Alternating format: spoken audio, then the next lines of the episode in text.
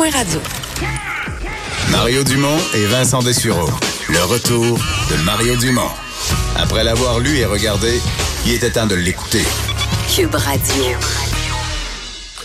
L'offensive fait des morts. On est de retour. euh, le, la campagne électorale qui se continue. On fait à chaque jour, euh, depuis deux semaines maintenant, des entrevues avec les, candidats de tous les partis euh, qui sont sur le terrain. On peut voir comment la campagne se déroule en région. Aller chercher en même temps différentes expériences. Mais notre invité d'aujourd'hui, mais son expérience, elle est particulière parce qu'il en a vécu des campagnes. Euh, Il a été élu pour la première fois à la Chambre des communes sous la bannière des conservateurs avec Brian Mulroney en 1984. A fait le saut avec le Bloc lors de la fondation du Bloc au début des années 90 pour être réélu sans relâche depuis. Euh, Louis Plamondon, député sortant, candidat dans Bécancourt, Nicolas Sorel pour le Bloc québécois. Bonjour. Oui, bonjour. Louis, vous avez connu euh, les, les beaux, les moins beaux, les plus difficiles moments du bloc. Euh, Qu'est-ce que vous pensez des deux, trois dernières semaines? Ah, c'est comme une euh, résurrection, mais on la sentait venir. Quand M. Blanchette a annoncé au début de novembre, au début de décembre, qu'il avait l'intention de se porter chef, moi j'avais rencontré quelques fois, puis on, le souhaitait à sa venue là.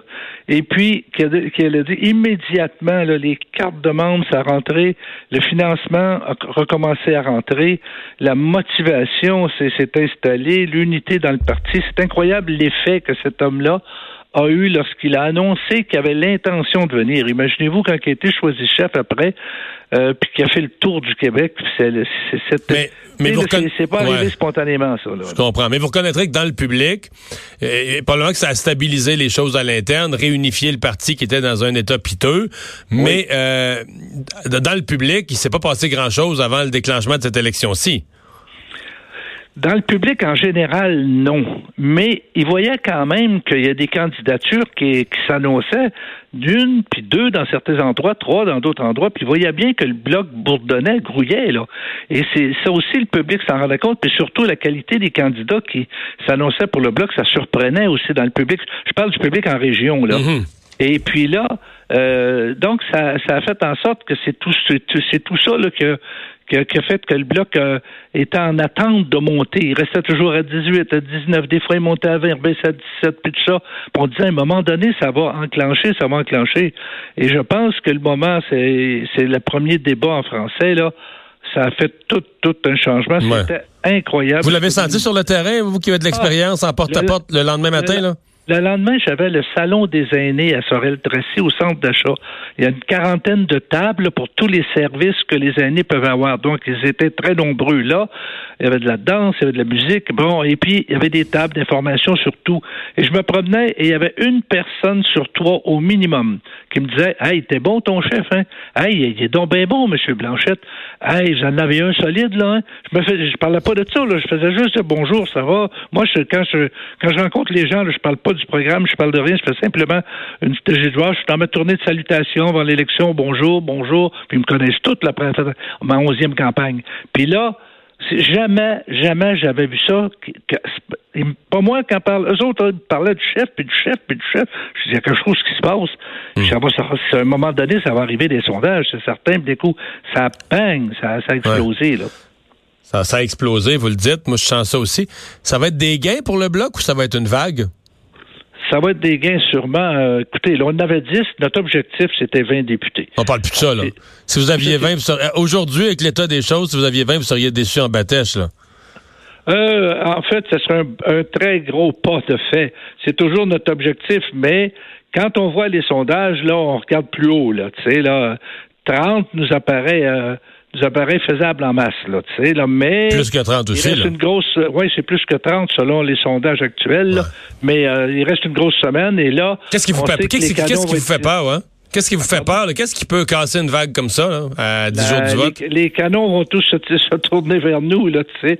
Alors, on va, on va être attaqué de tous bords, on va sortir les vieilles théories, puis tout ça, puis la peur, puis attention, si c'est un, si vous pouvez, euh, si c'est un gouvernement minoritaire, ça ne durera pas longtemps. Alors que le bloc, au dernier gouvernement minoritaire, avec Stéphane Harper, ça a duré trois ans. Parce qu'on arrachait un petit bout, on votait pour. On, on, mettait nos conditions pour le budget, puis ils nous en concédaient la moitié, puis on disait OK, on va voter pour. Alors, on, faisait beaucoup de, de négociations, puis euh, le gouvernement n'avait pas le choix pour se maintenir. Alors, imaginez une situation où le gouvernement, avec, euh, je ne sais pas, 35 ou 40 députés du bloc, là, ce serait comme dans le bon temps où on a obtenu de nombreux gains pour euh, le Québec. Là. Mm-hmm. Parce que le, ouais, vous avez connu la, vague de Lucien Bouchard, la première élection du bloc. Là, je remonte en 1993. On remonte quand même un bout en arrière. Mais vous étiez là, vous l'avez vécu. Est-ce que ça, est-ce que ça ressemble à ça? Il y a une grande ressemblance euh, parce que quand on est arrivé, on a fondé le bloc là, c'était en 91. On était six, quatre, euh, cinq conservateurs puis deux libéraux qui avaient laissé. Et puis on avait euh, on fondé ça. Il y a eu bien du monde à la fondation. Mais après, là, on n'avait pas d'argent, un peu comme qu'on a vécu cette année, là.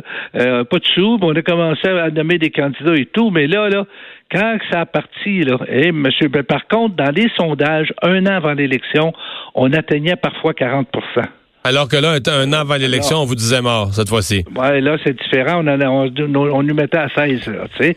Alors là, il y, a une différence. Mais là, la progression, cependant, le je le même rythme que pendant l'élection, ça, ça montait tout le temps.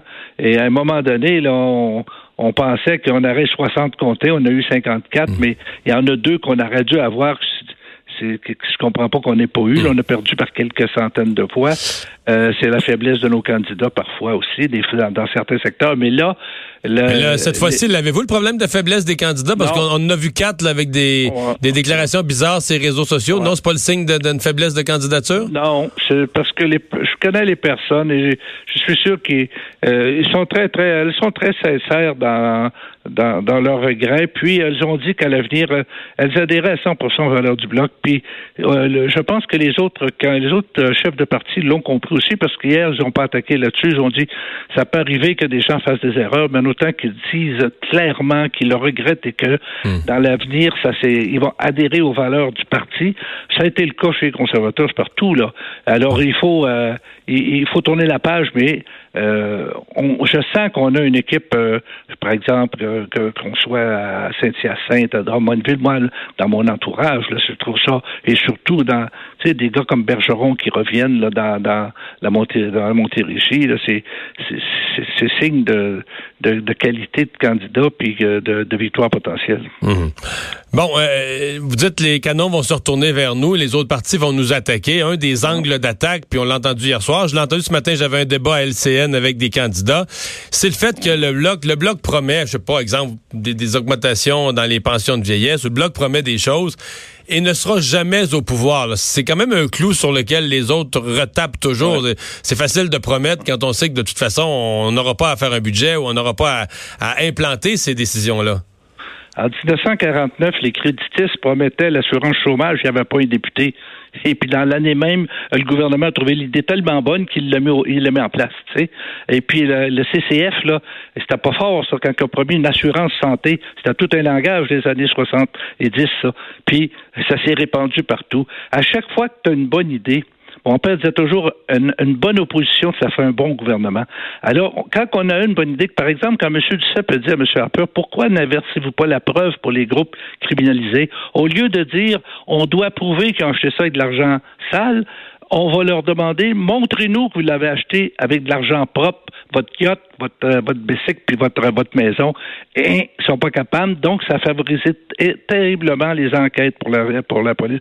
Donc, l'idée était bonne. Ils ont embarqué. Ça a été la même chose dans bien des domaines. L'histoire, par exemple, de la formation professionnelle. Le premier grand dossier du bloc, là.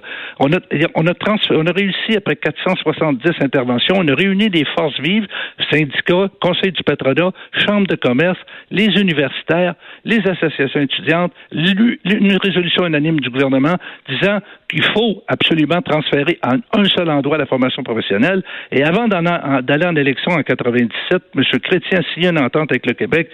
250 millions par année, 1100 fonctionnaires fédéraux ont été transférés au Québec. Et la formation professionnelle, maintenant, se fait toute au Québec. Alors, ça, c'est le bloc qui a, initié cela. Que ce soit la, bataille des fromages ou les crus, euh, toutes les batailles qu'on a menées pour le déséquilibre fiscal, par exemple, on a obtenu devenu 3 milliards, point 1.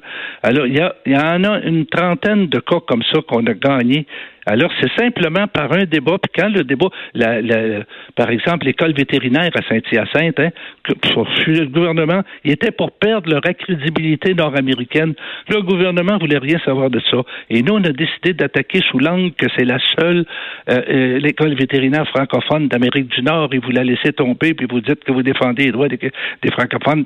On a mis, entendu en chambre. Je me rappelle dans l'ascenseur avoir rencontré deux ministres libéraux qui nous disent continuez fort, on va avoir l'école vétérinaire au Conseil des ministres, ça commence à brosser. On a continué pendant les 16 questions là-dessus le lendemain, puis sur le lendemain, poup, il a annoncé 45 millions pour euh, l'usine la semaine suivante. aussi, en même temps, il a annoncé 3 millions pour, euh, pas une usine, mais pour le centre mhm. universitaire aussi de l'île du Prince-Édouard. Mais c'est comme ça, on monte le dossier sur la place publique, puis on se fait appuyer par l'ensemble des forces vives du Québec, et c'est comme ça qu'on amène le gouvernement à prendre en charge un, dossier du Québec, à l'accepter. Mais c'est, tandis que là, à l'heure les 40 députés libéraux sont assis, ils disent pas un mot. Les députés conservateurs restent assis sur tous les dossiers. On les a vus sur SNC-Lavalin, ils ont posé des questions à mort pour abattre SNC-Lavalin, une usine, un fleuron euh, au Québec.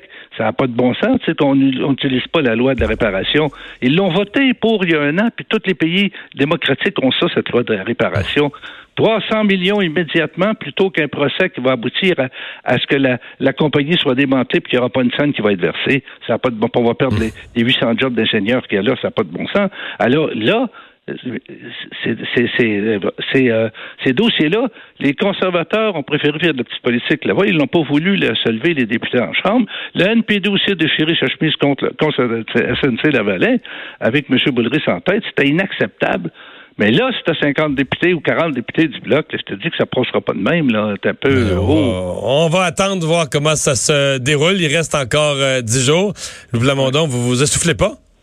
Ah non, je, moi, c'est la, la, période la plus passionnante une, une, élection. Ça fait 11 et je suis très confiant de, de, de gagner. Mais par contre, trop fort casse pas. Je néglige rien. Le Plamondon, bonne fin de campagne. Merci d'avoir été là. C'est un plaisir. Bonne journée à vous. Député euh, sortant donc euh, du bloc dans Bécancourt, Nicolet Sorel. On va à la pause, euh, les sports avec JC dans un instant.